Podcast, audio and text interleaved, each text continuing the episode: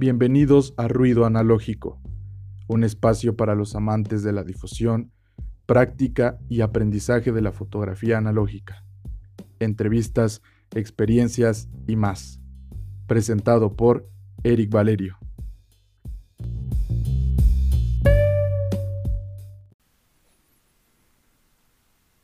¿Qué onda amigos? ¿Cómo están? Espero que se encuentren perfectamente bien este día, noche, tarde, eh, lo que sea en el que estén escuchando este intento de podcast.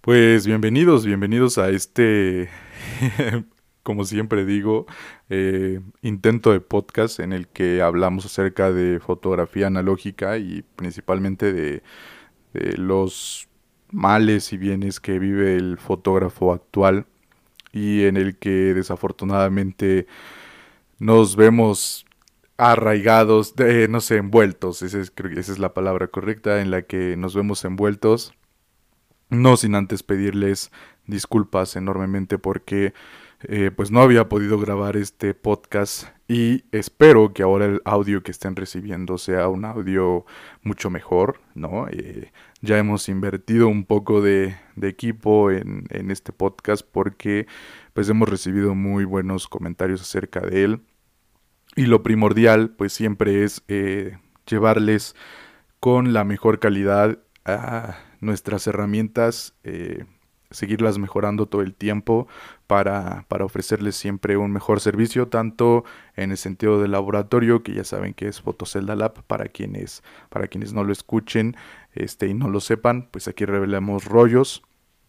Y también en el sentido del podcast, que no tiene ningún otro sentido más que el hecho de hablar, de parlotear y pues estar platicando contigo, que, que, es lo más bonito y que es lo que más disfruto yo al menos de este podcast y de este formato que es un poco diferente. ¿Saben por qué?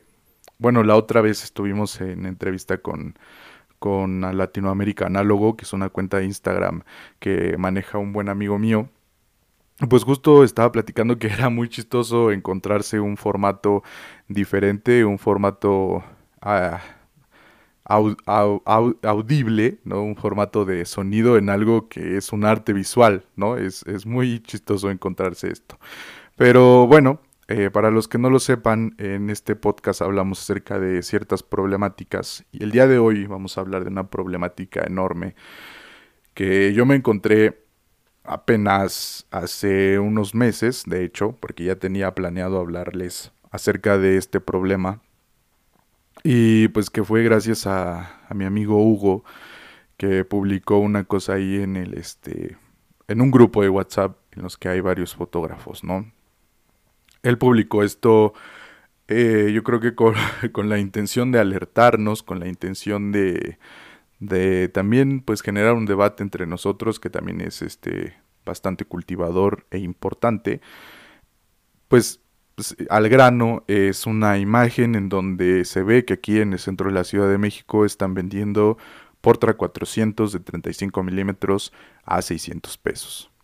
Y pues esto inspiró este podcast o va a inspirar este podcast y, y vamos a hablar de esto porque siento que el mercado fotográfico, especialmente el mercado fotográfico analógico, es un nicho pequeño y es un nicho que agoniza. Como siempre le he dicho, es un nicho agonizante, es un nicho bastante malo, ¿no? Y, complejo. Y, entonces hay que platicar cómo funciona el mercado fotográfico actualmente, particularmente en la Ciudad de México.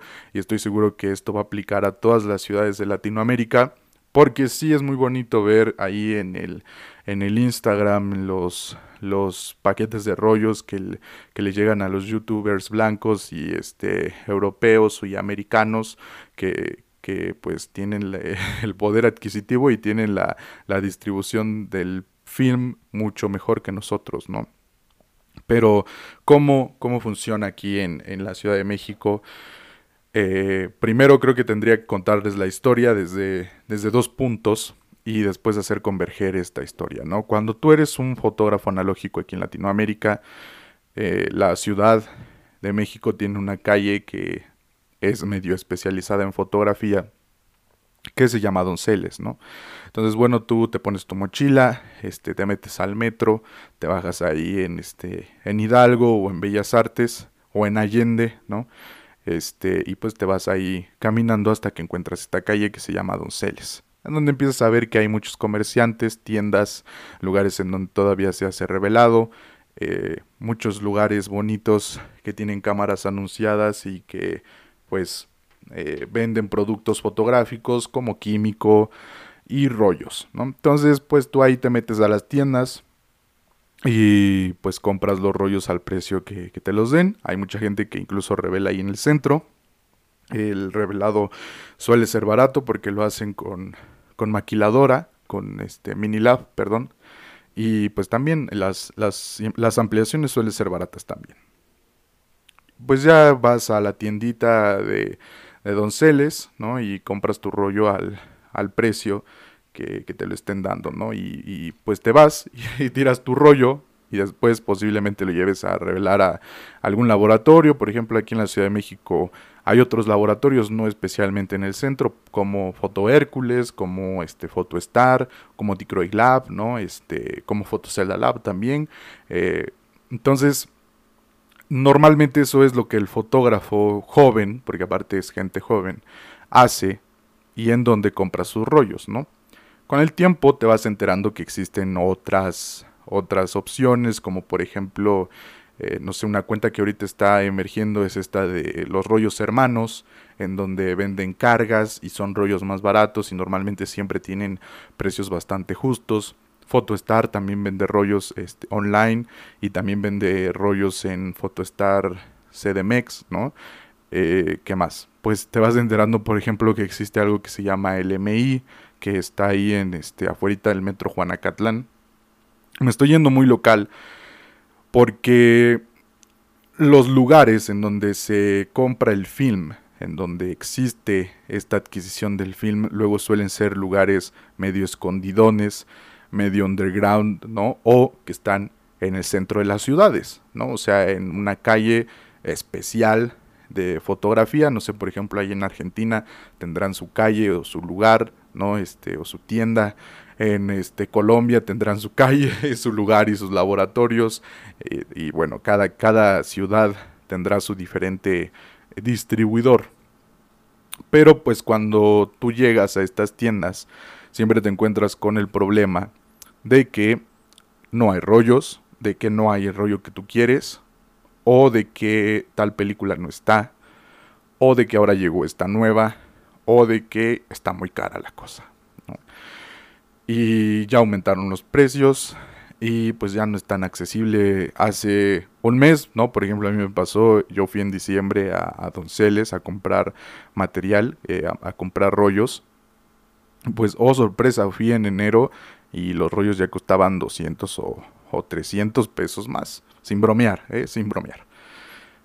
Y esta es, la historia de la persona que hace fotografía analógica, ¿no? Entonces tienes que seguir cuentas, tienes que descubrir cuentas en Instagram, porque a veces mucha gente, como por ejemplo también mi laboratorio solo trabaja a través de, las redes sociales, ¿no? Este, no hay, local, hay lugares que no son locales establecidos y que trabajan muy bien, ¿no? Este, hay otros que sí son lugares establecidos se pasa la voz, conoces a otra persona que, que, te, que te orienta y bueno, el, chiste es que el primer eh, encuentro que tú tienes es en estas calles céntricas, en donde eh, pues el negocio es a volumen, ¿no? No hay una personalización y casi siempre es un mal servicio.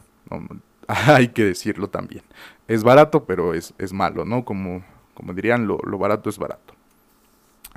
Una vez que ya estás en, en estos lugares que, que sobrepasaste este límite de estos lugares, pues te digo, vas encontrando lugares en donde venden film o personas que venden film y que se dedican a esto y que lo venden a un precio justo.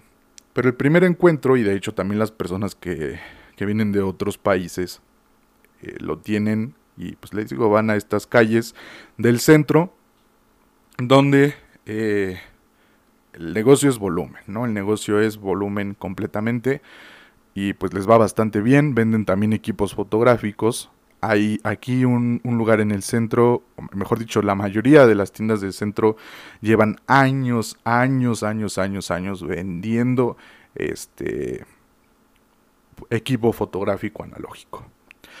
Y llevan años dedicándose a talachear y llevan años este, vendiendo cámaras fotográficas. Tienen técnicos, incluso algunos ofrecen garantía, ¿no? Entonces, eh, les digo, este es el primer encuentro. Y bueno, uno normalmente nunca se pregunta eh, qué diablos ocurre con las personas que, que venden eh, este material fílmico y que se dedican a este negocio, ¿no? Y creo que ahí también me voy a meter un poco con las personas de las cuentas de Instagram y toda esta situación porque pues también es bueno que uno conozca cómo, cómo funciona esto, ¿no? Porque a veces uno se hace ideas que, no son las correctas y que no debería de, ser un secreto tampoco, ¿no? En el caso opuesto, poniéndonos en el lugar de las personas que venden ahí en el centro, la la cosa es que pues tú eres una persona que ya tiene mucho tiempo vendiendo cámaras y vendiendo rollos. Sí tratas con distribuidores, pero Kodak, Fuji y los demás tienen una muy mala distribución. Tienen una muy mala distribución de su material. Esa es la realidad. Kodak, y, esto es algo que no debe de, de olvidársenos, Kodak tiene una muy mala distribución y es una empresa en agonía. Es una empresa que está sacando productos como cámaras de medio cuadro, este case de film para apoyarse, le quitó la pintura a las tapas de los rollos para hacerlos más baratos y al final no se consiguió nada, o sea, sigue incrementando el precio del film. Los recursos que ocupa la producción este de película son recursos este muy escasos, incluso algunos se dejaron de, de, utilizar porque son muy contaminantes, como es el hecho de la, de la película esta, este, Fuji Pro H400, bueno, y de la línea de Fuji.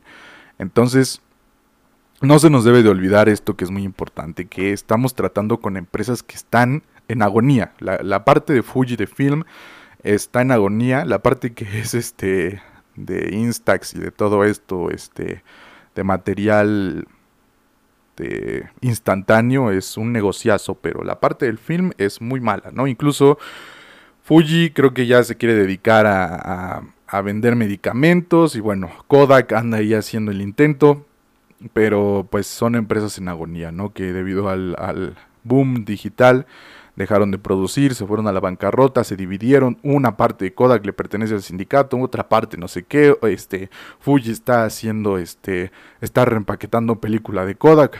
O sea, esto es un desastre, ¿no? Entonces, no se nos debe de olvidar que estamos tratando con productos de empresas que están agonizando. Por lo tanto, la distribución es muy mala. Y la mayoría de la distribución llega por lote. Entonces yo preguntaba con ahí con uno de mis amigos de, del centro, con el buen Jair de este Central Núcleo Histórica, la cual les recomiendo, está ahí enfrente, está justamente en Donceles, terminando Donceles, enfrente de, de una librería, en una placita, y hay otra creo que detrás de la catedral. Eh, y él me dice, pues es que la película llega por embarque, ¿no? Y a veces nos llega cierta película y a veces no nos llega cierta otra película, cierta cierta película, ¿no? Entonces llega un tiraje, por ejemplo, de Color Plus y todo mundo en Donceles tiene Color Plus, pero no hay Portra porque no llegó y pues todo mundo en Donceles no tiene Portra, ¿por qué? Pues porque no llegó el embarco, ¿no? O sea, no llegó la distribución y el poco que hay, y aquí es en donde viene lo malo, sube de precio. ¿Por qué? Porque no hay. La gente que lo está buscando va a pagar más porque no hay, porque no ha llegado aquí a la Ciudad de México y como Donceles es la, la calle este, más concurrida y de cierta manera eh, la distribuidora de película, pues la van a dar al precio que quieren, ¿no? Esto obviamente, pre, pre, como diría, esto obviamente preocupa porque pues no tienes todo el catálogo de película que, que ves en, los, en el Instagram o en el YouTube eh, europeo y americano, ¿no? Estadounidense, no americano, estadounidense, ¿no? Eh, aquí, por ejemplo, no ha llegado el Kodak Gold de 120, ¿no? O sea, yo no lo he podido comprar de manera nacional, digámoslo así, ¿no? Toda la gente que, que lo ha tirado es porque lo ha traído de exportación, de Amazon EWA, de porque tiene un amigo que fue, que vino, etc, etc, ¿no? Pero no hay aquí, ¿no? Lanzamientos de películas muy interesantes como por ejemplo Adox, tampoco llegan. Eh, también hubo otra, hay otra gama de películas de este Washi Films y todo esto que trató de, este, impulsar Photostar, ¿no? Este, Wolfman, el film Drácula, Film Project, todas estas películas no son muy comunes que te las encuentres en el centro porque pues no tienen una distribución acá en, México y yo supongo que en Latinoamérica, ¿no? Así que llega por embarque y pues tú fíjate que eres muy fan del Portra 400 porque lo viste en algún lugar en YouTube y te encantan los tonos y sobreexponerlo, ¿no? O solamente te encanta el Portra 400. Vas a Donceles y entonces te encuentras con que cuesta 600 pesos. 600 pesos. Un Portra 400. Y esta es la imagen que nos compartió Hugo en el grupo, donde unas personas, una tienda en el centro, vendía Portra 400 en 600 pesos, que vendrían siendo más o menos, así a grandes rasgos, unos 30 dólares. Tú como comprador, que ya tiene rato haciendo fotografía analógica, pues dices, pues mejor me compro este un HP5, ¿no? Ya sé que yo quería hacer color, pero pues no voy a pagar 600 pesos por un Portra 400. ¿Por qué? Porque no lo vale. Pero ese precio y esa lógica te la otorga la experiencia. El problema es que hay personas que van empezando y que no tienen la culpa de estar empezando, que sí van a pagar el precio por ese film porque les gusta, porque lo han visto en las redes y no debería de ser malo que ellos compren el film a ese precio, o mejor dicho, que quieran comprar ese film. El problema es el precio. El problema es la persona que te lo está vendiendo a ese precio y que está abusando de tu ignorancia o de tu aferramiento en este caso. ¿no? Si sí es algo de preocuparse que en ciertos lugares nosotros encontremos Portra 400 a 600 pesos, porque habla de que el mercado fotográfico se está haciendo de, desafortunadamente también eh, de las altas esferas, ¿sabes? De alguien con, con un estatus social, económico alto, fuerte, ¿no? Y no debería de ser así, no debería de ser así. Ya estamos hablando de que la fotografía analógica se está volviendo un mercado elitista donde solamente ciertas personas pueden adquirir los productos, ¿no? Y más en el color, porque el color, eh, pues hay mucho hype en este momento por el Portra, por el Kodak Gold, ¿no? Porque lo ocupan mucho, insisto, los, los youtubers americanos y todo esto. No debería de ser malo que esté de moda, no debería de ser malo que alguien quiera probar una nueva emulsión y que quiera pagar el precio justo, ¿no? Por una película. El problema son los lugares en los que venden Portra 400 abusando de la ignorancia de las personas y aprovechándose también de su nivel adquisitivo, ¿no? Porque obviamente una persona que no, no gana eh, mucho dinero, que no tiene mucho dinero, no va a pagar 600 pesos por un Portra 400, pero una persona que sí tiene ese poder adquisitivo sí lo va a pagar.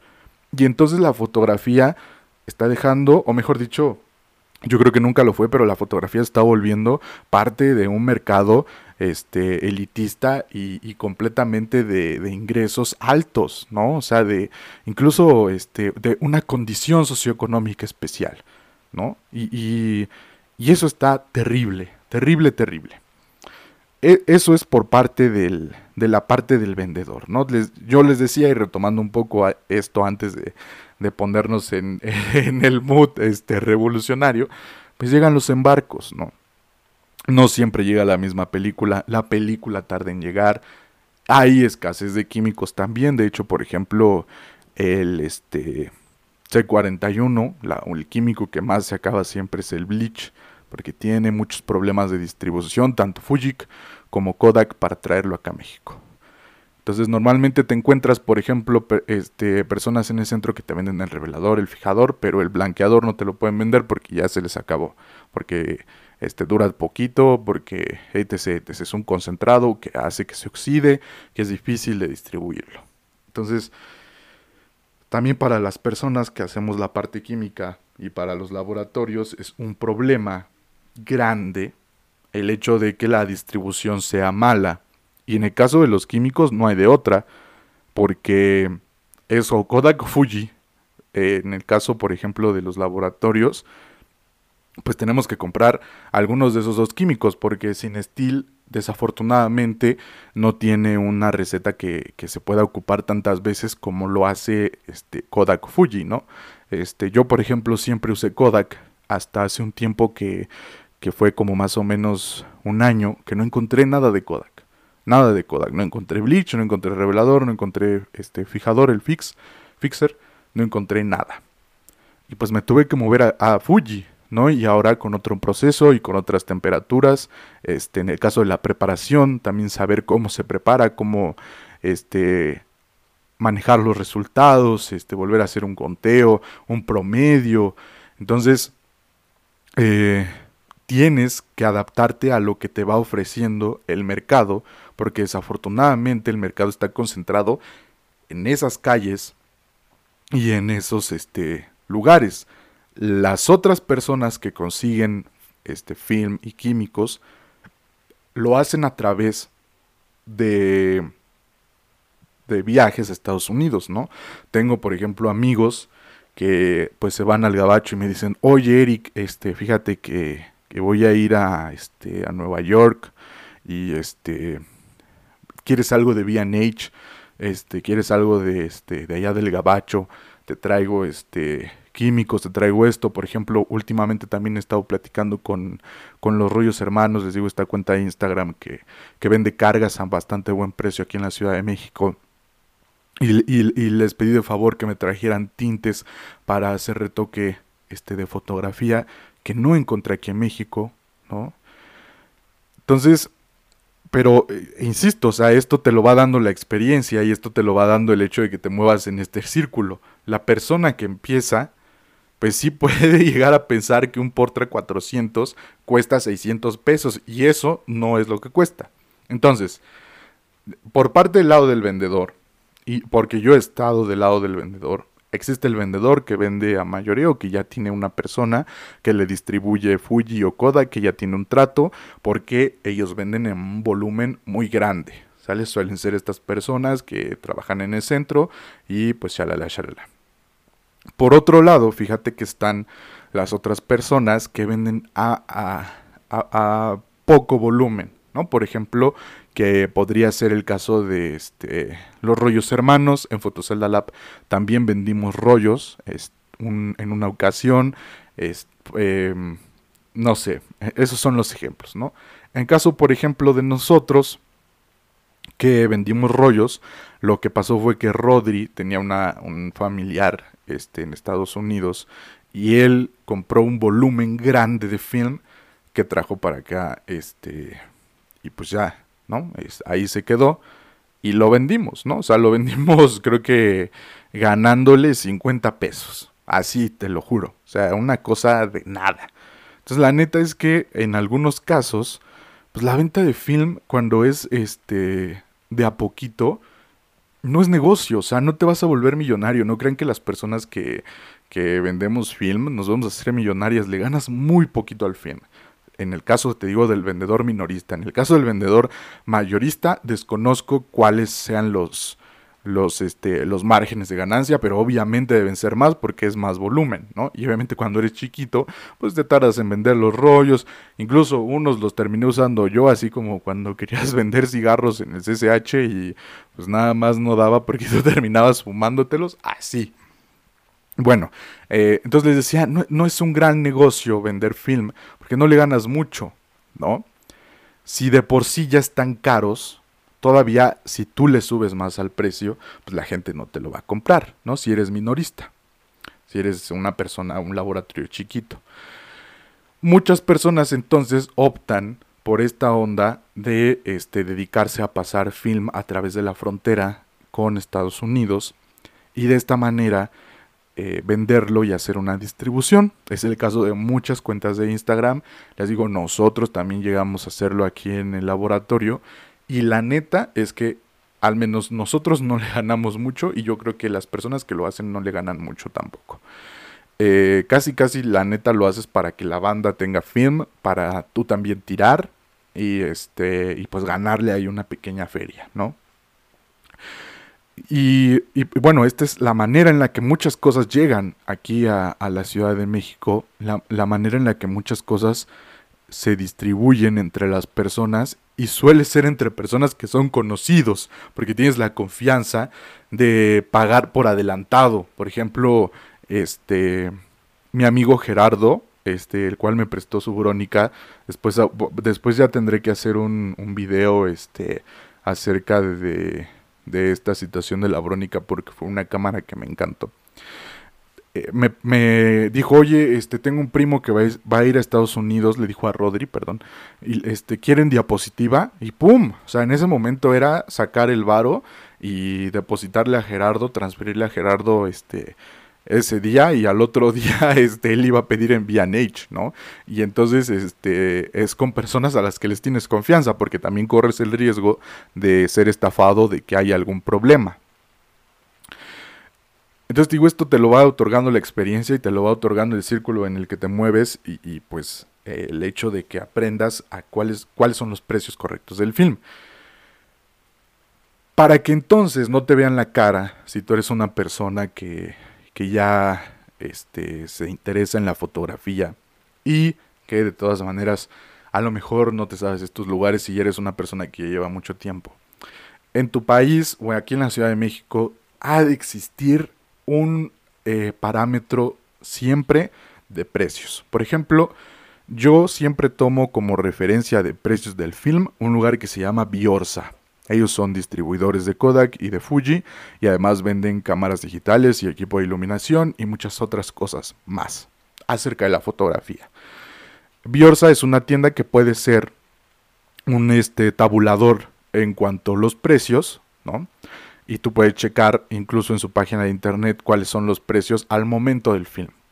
Otro lugar, eh, y que yo creo que sería lo más inteligente de hacer, es por ejemplo también este, buscar en VNH Photo y hacer la conversión de dólares americanos a pesos mexicanos o a la moneda nacional en el que te encuentras y más o menos hacerte una idea de cuál es el costo del film este, allá en el gabacho y pues obviamente entender que las personas que lo están vendiendo, ya sea allá este, en tu país o acá en la Ciudad de México también tienen que ganarle dinero, ¿no? O sea, no van a estar al mismo precio que en Estados Unidos, también tienen que ganarle un poquito. Entonces, este, yo diría el impuesto latinoamericano de film y pues ya hacer una comparación, ¿no? Y decir, ah, ok, bueno, ¿sabes qué? El por trae 400 de 600 pesos, pues no es muy lógico, ¿no? Tal vez costaría unos 300 pesos mexicanos, más o menos, ¿no? Ahí anda el precio, ¿no? La otra es este, te digo, checar esas tiendas, Freestyle Photography, este, VNH y hacer la conversión este, de dólares a pesos mexicanos y hacerte una idea más o menos de cuánto está la película. Biorsa es una tienda que este, ha sido un referente de, de los precios y de la distribución y de hecho mucha gente que también se dedica a vender film en este digamos este, cantidades pequeñas, compra en Biorsa y lo revende, ¿no? Este, compra un lote importante, hace una inversión de, no sé, unos 5 mil o 10 mil pesos y lo vende en su tienda, por ejemplo, en el oriente de la ciudad, ¿no? Y le gana, te digo, unos 100 pesos, 50 pesos, ¿no? Pero pues ahí te estás ahorrando el pasaje, pues estás haciendo el paro un compa, ¿no? En el caso de que este, le compren a Biorsa, que también muchas cuentas de Instagram, muchas cuentas de Instagram venden de esta manera, ¿no? Y no tiene nada de malo porque pues al final este, te están acercando un poco más el film y pues ellos también sacan para la papa, es, es la neta. Tampoco no se vale que te den el portra 400 o 600 pesos, ¿no? Eso tampoco no se vale, o sea, no se vale que te lo den así.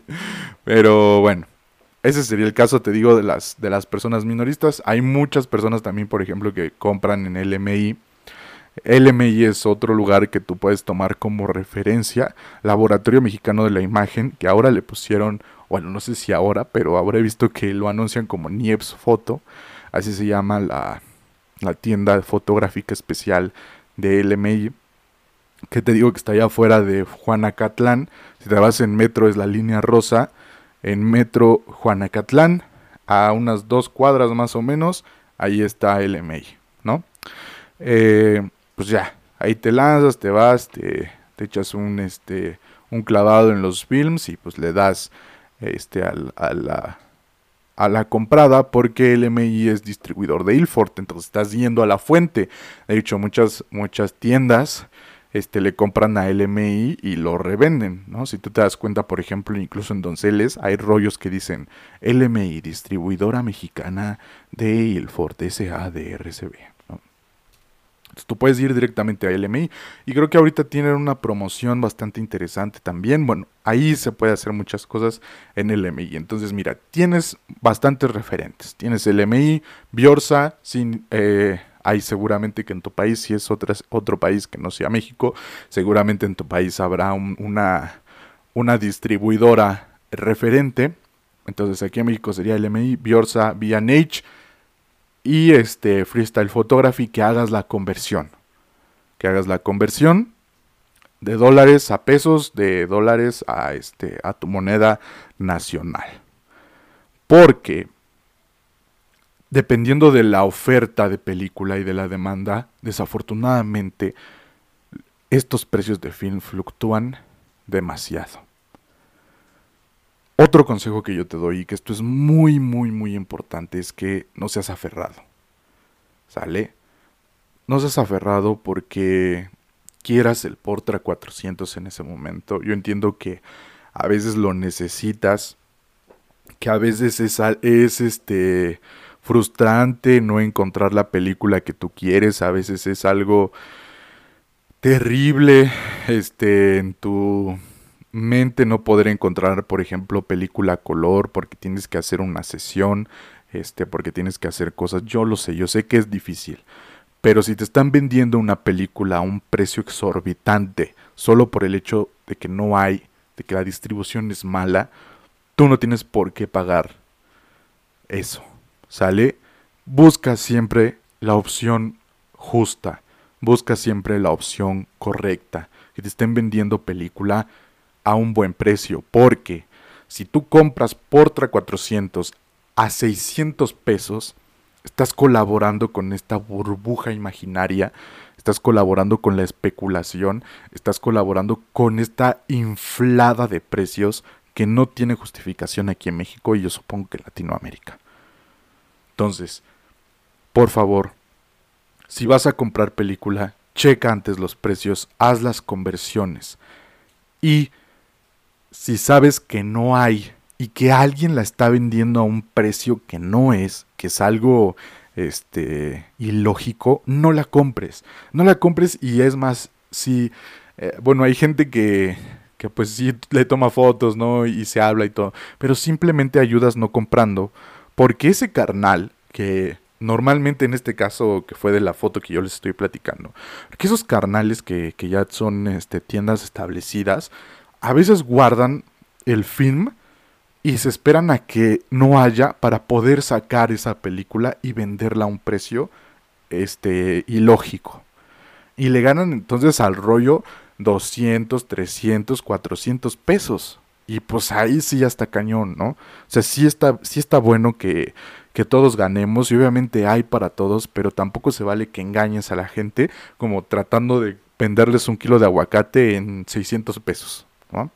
Entonces, mi mayor consejo es checa los precios, siempre utiliza estas referencias que te estoy mencionando, que, que te digo, si no confías en alguna distribuidora, si no confías en alguna tienda, pues este, haz la conversión de V&H o de Freestyle Photography de lo, que está vendiendo allá en dólares a, a, tu moneda nacional y ahí usa un poco la lógica para ver si sí ese es el costo de esa película.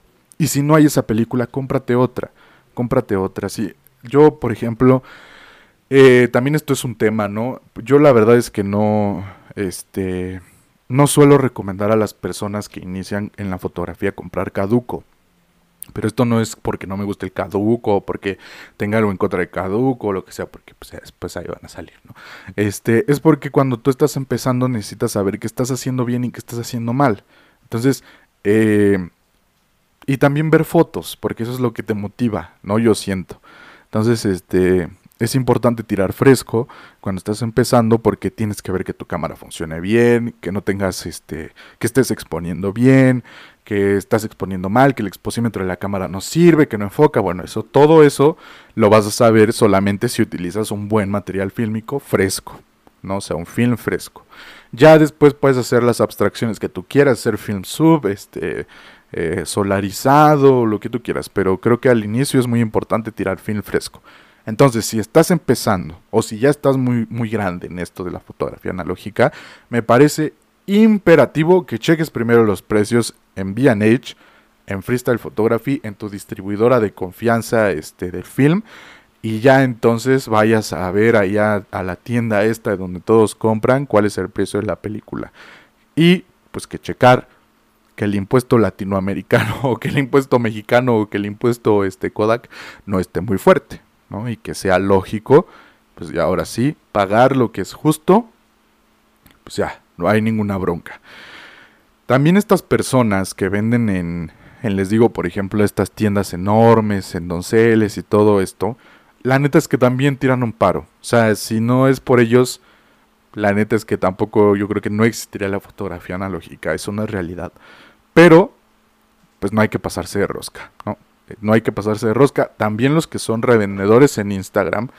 Y esto también es un tema muy complejo. Por ejemplo, hay muchas cuentas en Instagram eh, de amigos que yo tengo que lo que hacen es este comprar en un mercado eh, de pulgas, de estos de artesanías, de todo esto, y luego vender eh, la cámara con la garantía de que funciona a un precio más alto.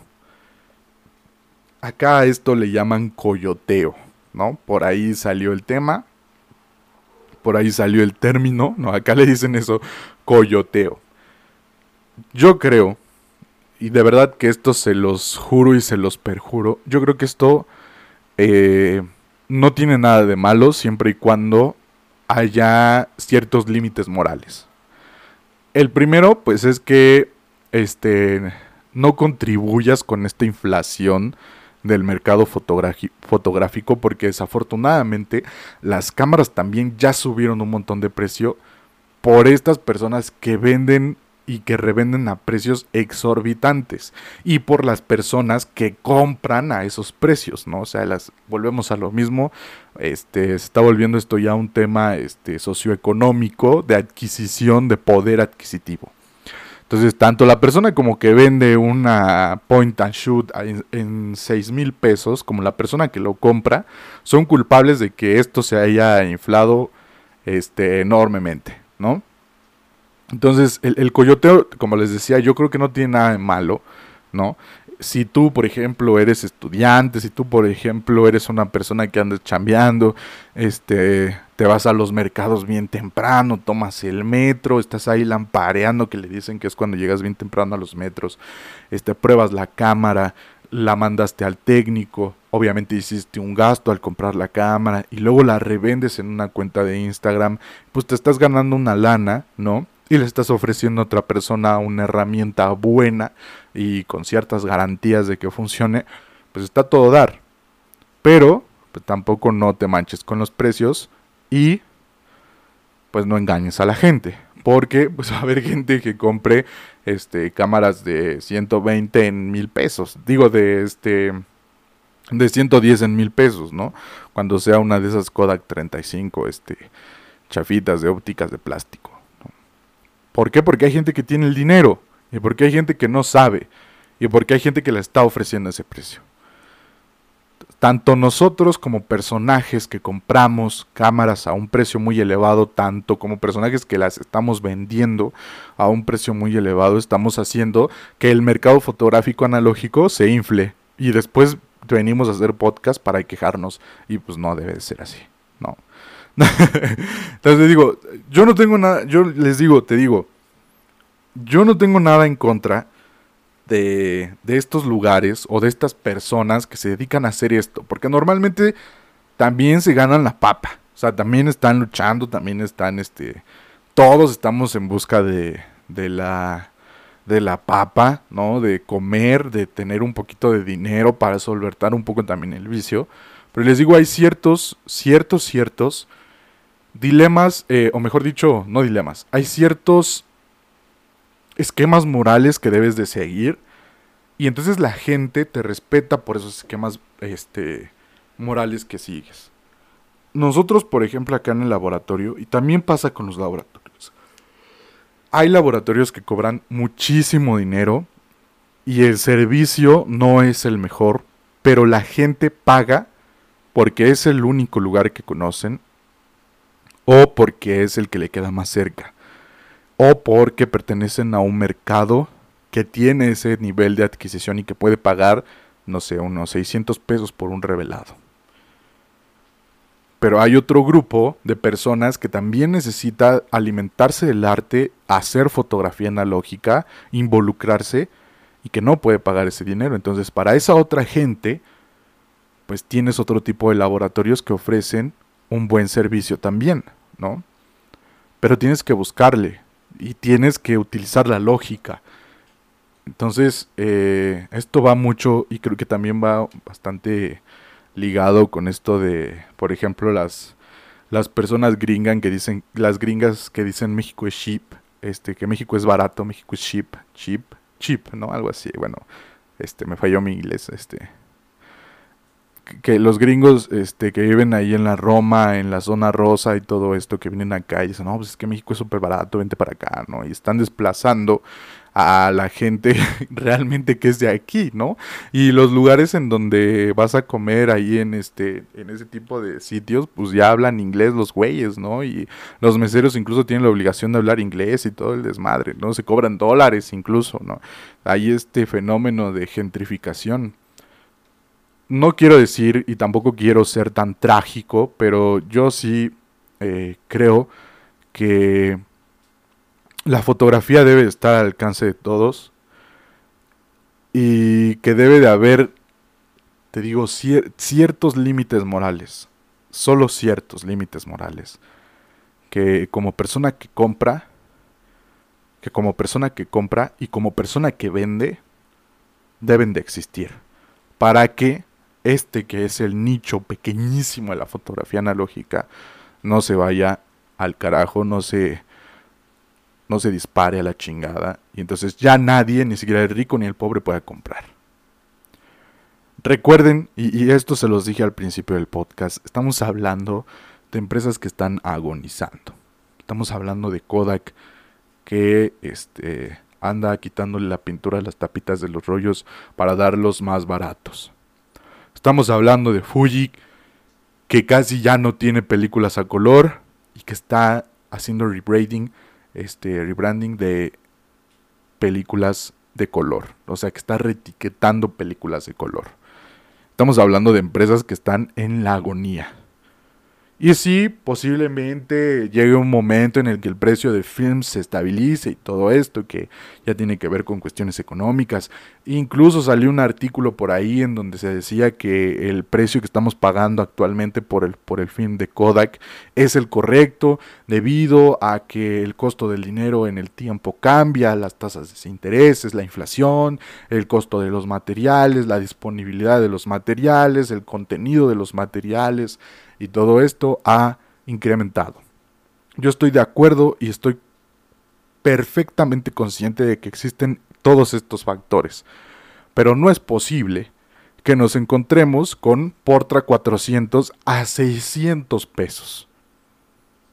Esto es algo imposible, ¿sale? Entonces, eh, también no te dejes engañar. Te digo, principalmente te hablo a ti, ¿no? Que eres el, el comprador. No te dejes engañar por estas personas que a veces se quieren pasar de rosca con los precios del film. Y si no hay ese film que tú quieres, aguántate y cómprate otro. El que esté más barato, el que esté disponible en ese momento. ¿Por qué? ¿Por qué? ¿Por qué? Porque obviamente hay calidades. Obviamente hay calidades en la, en la emulsión de la película. Pero tampoco un rollo, un Portra 400 te va a hacer el fotógrafo perfecto. ¿Sale? Tirar Portra 400 no te va a hacer este ¿Cómo se llama? Bulandes, creo se llama el, chico este que hace videos en, en, YouTube. No te va a hacer él, ¿no? Este, tirar E100, este, no te va a hacer este, el, este, Steven McCurry, ¿no? Por ejemplo. O sea, el contenido de tu fotografía es lo importante.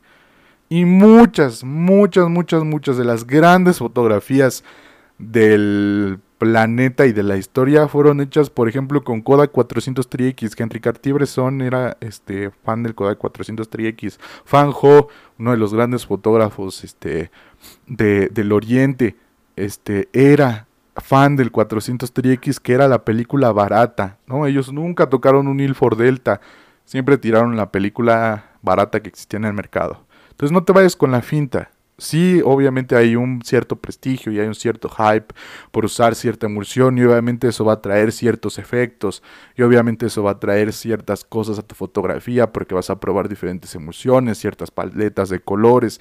Eh, sí, claro, eso es, eso es verdad, ¿no? O sea, si hay una diferencia entre un Fuji C200 y un Kodak Gold, pero si te están vendiendo un Fuji C200 reetiquetado como Kodak Gold, ya qué diablos esperamos del mundo. Ya que diablos esperamos de este mundo. Yo solamente me cuestiono esto, ¿no? Y te digo, no te aferres. Creo que ese es el consejo más grande que te puedo dar. Si en ese momento, por ejemplo, Amazon, y, híjole, se me olvidó, se me olvidó mencionarlo. Amazon, en este momento para mí, y lo odio con todo mi corazón, porque a mí me encanta comprarle a la gente de, de aquí de que tiene sus lugares, este, ya sea en donceles o en los laboratorios me encanta comprarle a mis amigos este film. Lo amo con todo mi corazón. Pero la neta Amazon se saca luego unas ofertas que qué onda. Por ejemplo, yo compré este y, lo tengo aquí a la mano. Yo compré Ilford Ilford Delta. Ay, se me salió el gallo, perdón. Este, compré Ilford Delta este 100 en 200 pesos. Ciento y feria, creo que ni siquiera fueron 200 pesos, fueron 168 pesos, o sea, una cosa súper barata. Y en el centro cuesta 300 o hasta 400 o hasta 500 pesos, ¿no? El Ilford Delta. Entonces, Amazon también es una excelente herramienta. Ahí, por ejemplo, en el grupo fotográfico este que les digo del WhatsApp, en donde mi amigo Hugo subió esta foto en donde el Portra 400 estaba a 600 pesos, nos mandamos así, oye, ¿sabes qué? Acaba de bajar el HP5 compra, carnal. ¿no? Entonces es muy bueno tener ahí un, un ahorradito, no mucho, unos este, 100, 200 pesos para comprarte ese rollito que, que está de oferta y ya te compraste un rollo a un, a un buen precio, ¿no? Entonces Amazon, la neta, me duele recomendarlo, pero Amazon es una muy buena herramienta en este momento para los que hacen fotografía analógica. Es una muy buena herramienta. Hay precios bastante justos y hay emulsiones de calidad. Incluso, no te miento, ahorita mira, me voy a meter a, aquí a Amazon. El paquete de, de Portra 400, mira, el paquete de 100 en este momento está en 2190. Mira, hay otro de 1940. Entonces, 1940 son los de medio formato. 1940 entre 5 388 pesos mexicanos. Y en las tiendas, este, ahí en el centro y en muchos lugares está como en 400 o 500 varos, ¿no? O aunque sean 20 o 100 pesos ya está más barato. Y si tienes la membresía de Prime, pues te lo, te lo mandan hasta tu casa sin costo alguno por 99 pesos al mes. Amazon patrocíname. Ya no me patrocines, Kodak, ya patrocíname mejor tú, Amazon. bueno, eh, te digo, no hay que aferrarse a las emulsiones porque no es lo correcto. Aprovecha el film cuando hay, cuando encuentras una buena oferta, cómpralo, cómpralo si puedes. Si no, tampoco no te presiones, porque también hay mucha...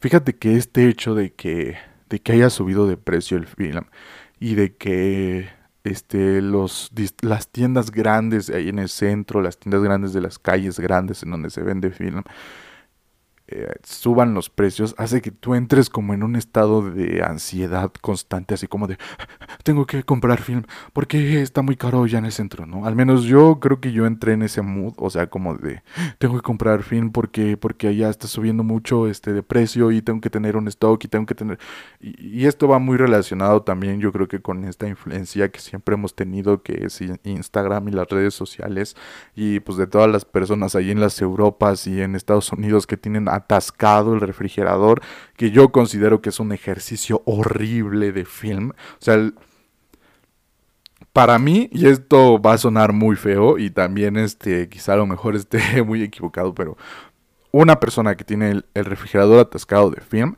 es una persona que no hace foto. Porque tiene ahí puro caduco que ya ni sirve, que unas diapositivas Belvia y no sé qué y nunca las va a ocupar y ya nada más están caducando ahí horriblemente y ya cuando las vayas a querer ocupar ya no van a servir, ya van a estar caducas, ¿no? Entonces, yo creo que lo más sano en este momento es tener un stock chiquito de foto, tener un stock pequeño, bueno, ¿no? O sea, de, dependiendo de cuál sea el tipo de fotografía que haces, por ejemplo, dos de color, dos de blanco y negro y ya, Ahí está. Esto me dura para tres meses, para un mes, para dos meses, ¿no? Eh, y no, no te dejes llevar por esa ansiedad de tener el, el, refrigerador atascado, el congelador atascado de film, porque desafortunadamente no se puede.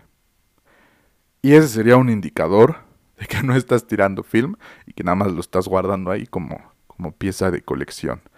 ¿Sale? Entonces, sé que, sé que este, este episodio fue medio un poco regañón. Perdónenme si, si lo sintieron así, perdóname, perdóname si lo sentiste así.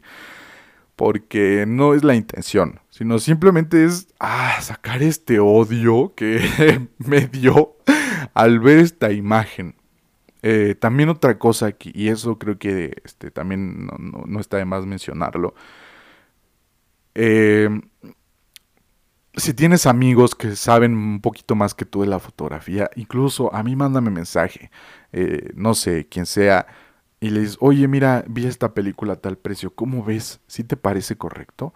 Este, y ya compras, ¿no? Esa es creo que también una gran referencia y la referencia humana siempre va a ser la mejor de las referencias, ¿sale? Entonces, bueno, hasta aquí amigos el capítulo de hoy de este, de este podcast. Hablamos mucho, hablamos mucho en esta ocasión y eh, me alegra porque ya quería volver a hablar contigo y, pues platicar, echar el chal. Eh, habían pasado eh, muchas cosas aquí en, en, el laboratorio, en la casa y pues yo no había tenido la oportunidad de, de grabar este podcast, pero ahora ya volví y voy a volver muchísimo más constante. Mira, ya sé, ya sé que me vas a decir, Eric, siempre prometes lo mismo. Bueno, bueno, es que, pues así son las imposibilidades de, la vida, amigos míos. Eh, no hay de otra, no hay de otra.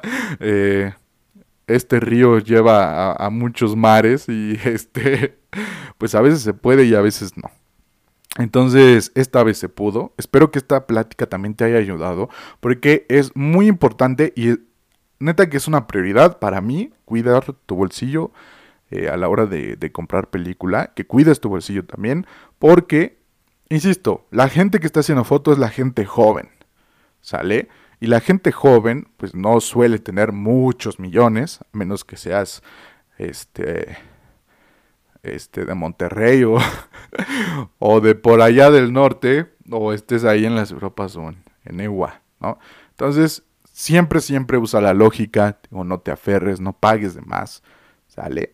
Y ponte trucha, ponte trucha porque no hay tiempo, ponte trucha porque sí hay muchas mañas por aquí en este mercado fotográfico.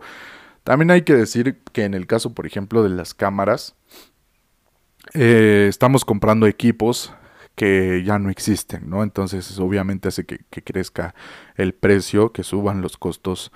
Pero te digo, siempre usa la lógica. Y si eres una persona que se dedica al business de vender, de hacer este, cargas, de todo esto, planteate límites morales, unos pocos, ¿sale? Y trata siempre de llevar con honestidad, con rectitud y respeto todo lo que hagas y seguramente que te va a ir perfecto y que te va a ir excelente. Nada tiene de malo tampoco ganarle la anita con esto. ¿Sale? Pero te digo, siempre, siempre, siempre con tus límites morales y siendo muy respetuoso, principalmente siendo muy honesto. ¿Sale? Si eres comprador, volvemos al punto, utiliza la lógica, ya te di por ahí unas referencias para que cheques los precios y ponte trucha. Creo que ese sería el último consejo y el más importante. Muchas gracias amigos por escucharme, muchas gracias por sus comentarios, los, que han mandado mensaje, incluso eh, me han mandado temas para el podcast, les agradezco muchísimo. No sé qué sería yo sin ustedes amigos, eh, pues nada, denle reproducir a este podcast, eh, recomiéndalo con tu amigo, recomiéndalo con tu amiga, recomiéndalo con tu amigue, recomiéndalo con quien sea. Y, y pues ya, cuídate mucho, espero que, te vaya perfecto eh, y que te hayas pasado un buen rato escuchándome hablar sobre tonterías analógicas. Recuerda que estamos en Fotocelda Lab y que ahí el revelado y el escaneado está a un súper buen precio. Y pues que para cualquier duda están las redes sociales, mis redes sociales, puedes encontrarme como arroba Eric en Instagram y también está el Instagram del laboratorio que es arroba fotocelda. Ahí siempre estamos disponibles, no solamente para la cuestión del revelado y digitalización, de 35 milímetros 120 y ahora introducimos, introducimos, esta es una sorpresa enorme, introducimos el ya extinto pero precioso 110. Entonces, ya no solamente hay 35 milímetros y 120, sino también 110 para revelado y escaneado, ¿sale? Recuerda que no solamente estamos para eso, sino también para cualquier duda que tengas. Y también tenemos TikTok, ¿sale? Ahí subimos un poco el día a día, un poco también un poco de mi trabajo, este, como arroba fotocelalab. También ahí en TikTok si puedes seguirnos, estaría muy chido. ¿Y qué onda? La pregunta del día de hoy. ¿Tú pagarías Portra en 600 pesos? O si no eres de la Ciudad de México, ¿tú pagarías Portra en 30 dólares? Gran pregunta. Gran pregunta. ¿Qué opinas del alza de precios? Está canija, ¿no? Sí, ya sé. Bueno. Un abrazo, amigo. Amiga. Amigue. Y bueno amigos, esto ha sido todo. De verdad, muchas gracias por sus comentarios. En serio se los agradezco. Y pues cuídense mucho. Chao, los amo.